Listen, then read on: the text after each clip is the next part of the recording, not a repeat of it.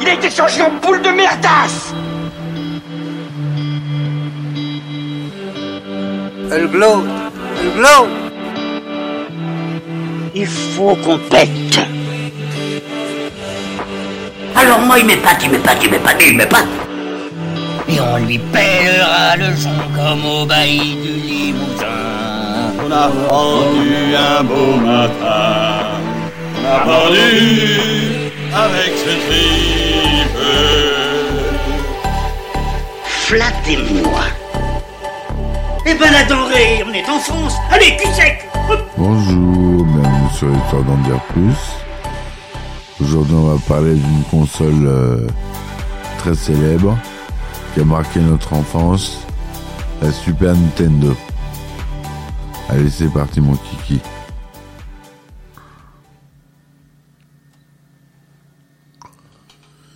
Donc la Super Nintendo de chez Nintendo, la marque Nintendo, la Super Nintendo Entertainment System, couramment abrégé Super NES ou SNES ou encore Super Nintendo ou Super Famicom au Japon.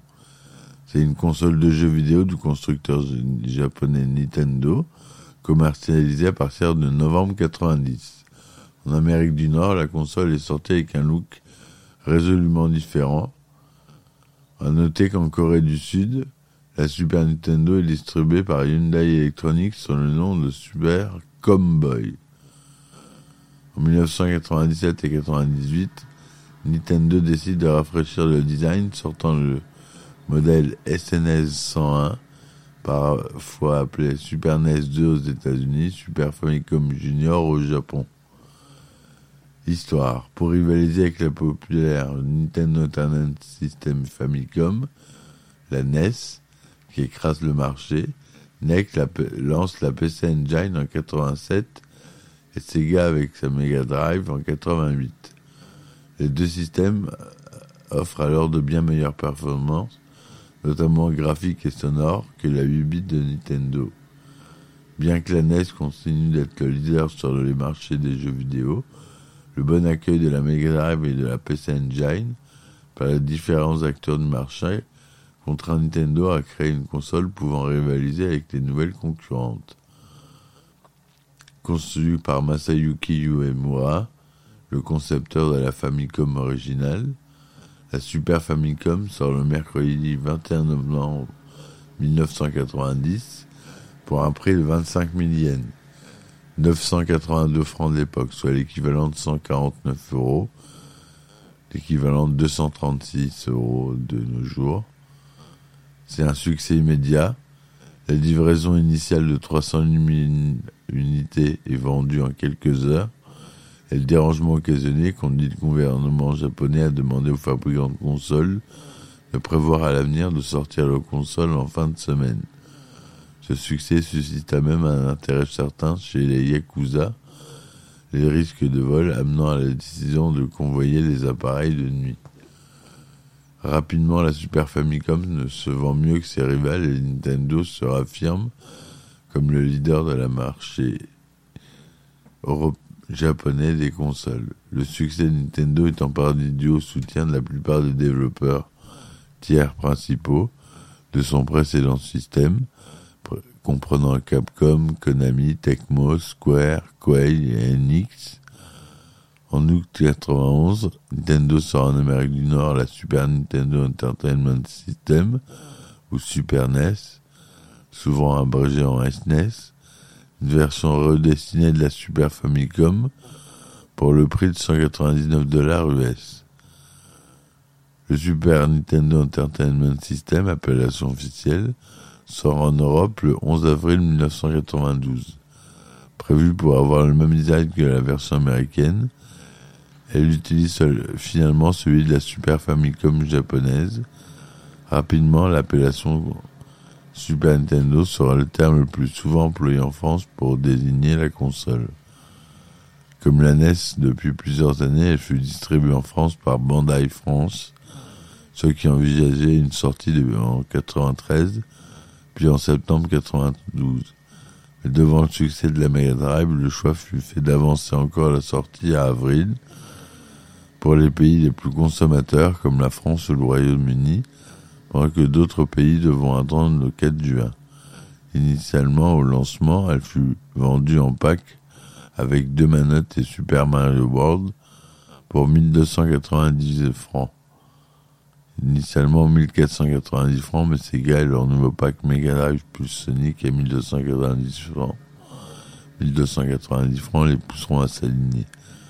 Est accompagné par 4 jeux optionnels au tarif unitaire de 449 francs, F-Zero, Super R-Type, Super Tennis et Super Soccer. À partir d'octobre 1992, la Super Nintendo sera vendue au choix soit seule, 990 francs, Super Mario World étant séparément vendu séparément 389 francs, le jeu Nintendo le moins cher alors, soit avec Mario World 1290 francs, soit avec Street Fighter 1490 francs, soit avec le Super Scope 1490 francs. La NES et la Super NES sont vendues au Brésil en 1993 par Playtronic, une co-entreprise entre l'entreprise de jouets Estrella et Gradiente.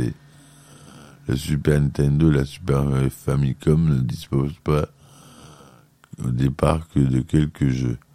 Au Japon, seulement deux jeux sont disponibles au lancement. Super Mario World et F-Zero. En Amérique du Nord, Super Mario World est vendu avec la console. Les autres titres disponibles sont F-Zero, Pilot Week, SimCity et Gradius 3. Bien que peu nombreux, ces premiers jeux permettent au, public de comprendre immédiatement les apports du nouveau support, notamment le rendu du simili 3D du fameux mode 7, la qualité des effets visuels et sonores en général. Le mode 7, apparu initialement sur la console Super Nintendo, est un mode d'accélération graphique d'application de texture qui permet un arrière-plan d'être pivoté, redimensionné par des, des procédés de rotation et de zoom, en modifiant chaque ligne horizontale de l'échelle matricielle et la qualité visuelle sonore en général. La rivalité entre, Nintendo et Sega, largement alimentée par les médias spécialisés, aboutit à une lutte des plus acharnées de l'histoire des jeux vidéo, surtout pour la domination du marché hors Japon. Sega positionne le Mega Drive comme une console cool, avec des titres plus matures, là où Nintendo proclame son avance technologique avec les capacités de zoom de rotation de sa SNES, mais y a aussi une meilleure puce sonore, par exemple. Mais malgré le départ en tête de la Mega Drive, sa plus large bibliothèque de jeux ainsi que son prix plus bas, la SNES gagne continuellement des parts sur le marché. La Super Famicom devient rapidement leader au Japon, tandis qu'il faudra attendre fin 92 pour que la SNES repasse son retard sur la Mega Drive aux États-Unis et que Nintendo récupère son statut de leader. Son succès lui permettra de rester relativement populaire, même face à l'arrivée de la génération suivante, de consoles 32 bits. Pendant la commercialisation de la NES, Nintendo maintient un contrôle exclusif sur les titres sortis sur son système. La compagnie doit approuver chaque jeu, chaque développeur tiers ne peut sortir que 5 jeux par an.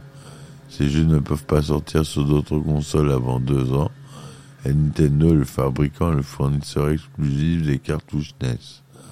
Cependant, la compétition avec la console Sega obligera Nintendo une certaine tolérance dans les faits, même si les thèmes contractuels restent les mêmes. En 1990, Acclaim sort un même jeu sur les deux plateformes, ce que d'autres licenciés imitent à leur tour. Capcom, qui accorde une licence à quelques jeux Sega au lieu de les produire directement, ou Square font cela depuis plus discrètement. Nintendo maintient également une ligne de conduite très stricte de censure qui, parmi d'autres, limite l'utilisation de violence dans les jeux et ses systèmes. Le jeu Mortal Kombat vient de défier ces politiques En effet, la version originale de celui d'arcade de 92 contient des éclaboussures de sang, des scènes de fin de combat des peignants, le plus souvent des démembrements. On connaît tous euh, Mortal Kombat et les Fatality. La version Mega Drive ayant conservé ce côté gore se vend trois fois plus que sa version épurée sortie sur la console Nintendo. Néanmoins, les joueurs ne sont pas les seuls à remarquer la violence dans le jeu. Les sénateurs américains Herb Cole et Joseph Lieberman convoquent une audience du Congrès le 9 décembre 1993 pour examiner la commercialisation de jeux vidéo violents pour les enfants. L'audience mène à la création de l'Interactive Digital Software Association de l'Entertainment Software Rating Board, le SRB, ainsi qu'à l'inclusion d'une notation pour les jeux vidéo. Avec ce système de notation mis en place, Nintendo décide qu'il n'a plus besoin de censurer les jeux. En conséquence, le portage de Mortal Kombat 2 sur Super Nintendo se fait sans censure et cette fois, la version Nintendo dépasse les ventes de celle de Sega.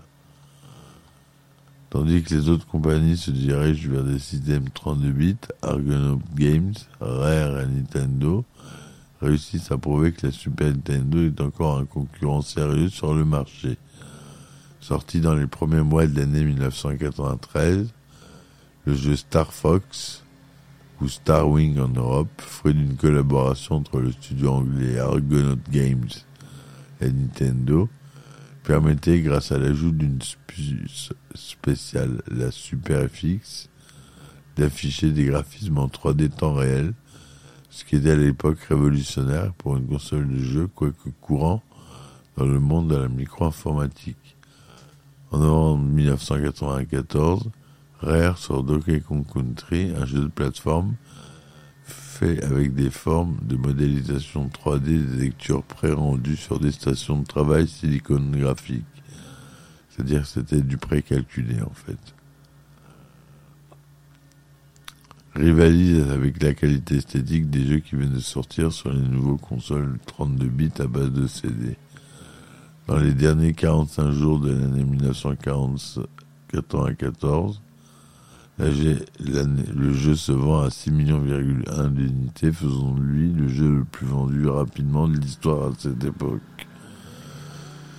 Ce jeu montre au système 32 bits encore précoce que la Super Nintendo a toujours des ressources face à ses concurrentes et ouvre le chemin vers des consoles plus avancées à l'horizon. Un an plus tard, la SNES confirmera sa grande forme avec la sortie de Kong Country 2 et Super Mario World 2 qui contient une puce Super FX 2 pour les effets 3D qui se vendront respectivement un peu plus de 5 et 4 millions d'exemplaires, chiffre remarquable pour une console alors en fin de vie. Nintendo mobilisait le gros des ressources dans le développement de l'Ultra 64 qui deviendra la Nintendo 64 dont on parlera dans un autre épisode. Le dernier gros succès commercial de cette machine, Donkey Kong Country 3, 3,1 millions de jeux vendus, est sorti à la toute fin de l'année 96. La Super Famicom Box est sortie en 1990 au Japon. Elle servait des bornes d'essai pay to play. En 1997, sort aux États-Unis une version redessinée de la Super Nintendo modèle SNS 101, vendu avec le jeu Super Mario World Juicy Island pour 99 dollars US. Comme la sortie de la NES, ce nouveau modèle est plus léger et plus fin que son prédécesseur, mais manque d'une sortie S-Vidéo et RGB, et ce fut presque la dernière sortie majeure liée à la SNES dans cette région. Un modèle similaire est également redessiné et sorti au Japon, environ à la même période sous le nom la Super Famicom Junior. Visuellement, les versions américaines et japonaises sont presque identiques. Seuls les boutons Power et Reset qui sont gris sur la Super Famicom Junior sont violets sur la console américaine. Par contre, les manettes sont identiques pour les deux versions avec le même numéro de série. Un logo Nintendo est gravé dans le plastique au lieu du logo du Super du modèle peint dessus comme pour les premières versions Super Entertainment System aux États-Unis et Super Famicom au Japon. Seuls les boutons ont toujours une couleur différente. Nintendo of America cesse la production de la console en 99, environ un jeu après, un an après la sortie du jeu Frogger, son dernier jeu pour le système, en 98. Au Japon, la production de la Super Famicom continuera jusqu'en septembre 2003 et de nouveaux jeux furent produits jusqu'à fin 2000, finissant avec le Metal Slader Glory Director's Cut le 29 novembre 2000. Plusieurs jeux Super Nintendo ont été portés sur Game Boy Advance, qui a des capacités graphiques similaires. En 2005, Nintendo annonce que des titres SNES sont disponibles en téléchargement via la console virtuelle de la Wii. En 2007, Nintendo Japon déclare que désormais il ne pourra plus réparer les Famicom et les Super Famicom à cause de la pénurie de pièces nécessaires.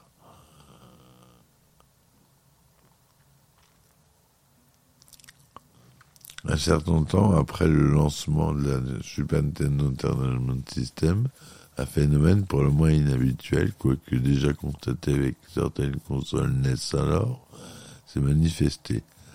Le plastique utilisé pour le boîtier de la console tend à se jaunir si la console, si la console ne repose pas dans des conditions optimales. Source de chaleur ponctuelle à proximité, soleil, température ambiante trop élevée. Dépendant des conditions, le jaunissement se manifeste que sur une surface minime ou au contraire sur toute une moitié du boîtier, voire le boîtier au grand complet. Fait intéressant, la partie entourant le port cartouche semble toujours garder sa couleur originale, contrairement au reste.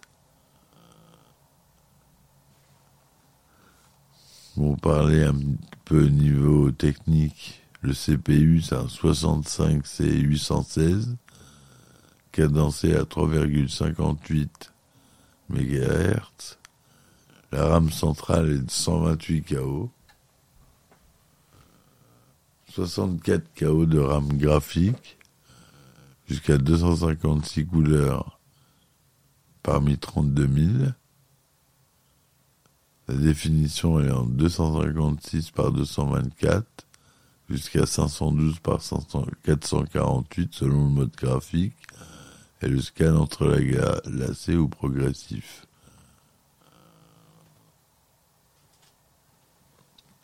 Le son, c'est un processeur 16 bits 8 voix, compression ADPCM, processeur audio SM-SMP 16 bits Sony SPC 700 8 bits, SDSP 16 bits 232 kHz,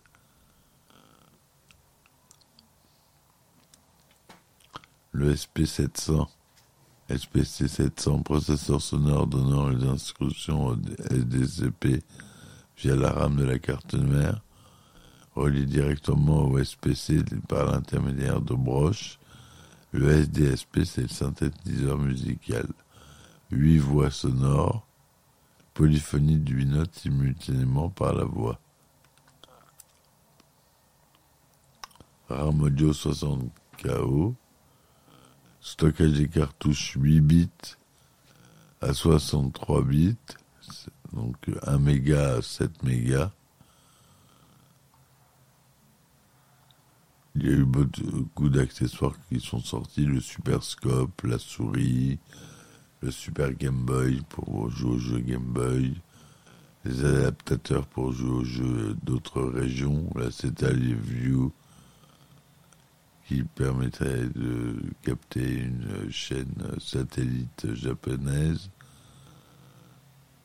etc., etc. Voilà, j'espère que cette chronique sur la Super Nintendo vous aura plu. N'hésitez pas à laisser des commentaires. Je vous dis à très vite. Merci de m'avoir écouté. Laissez des petits likes, ça fait plaisir.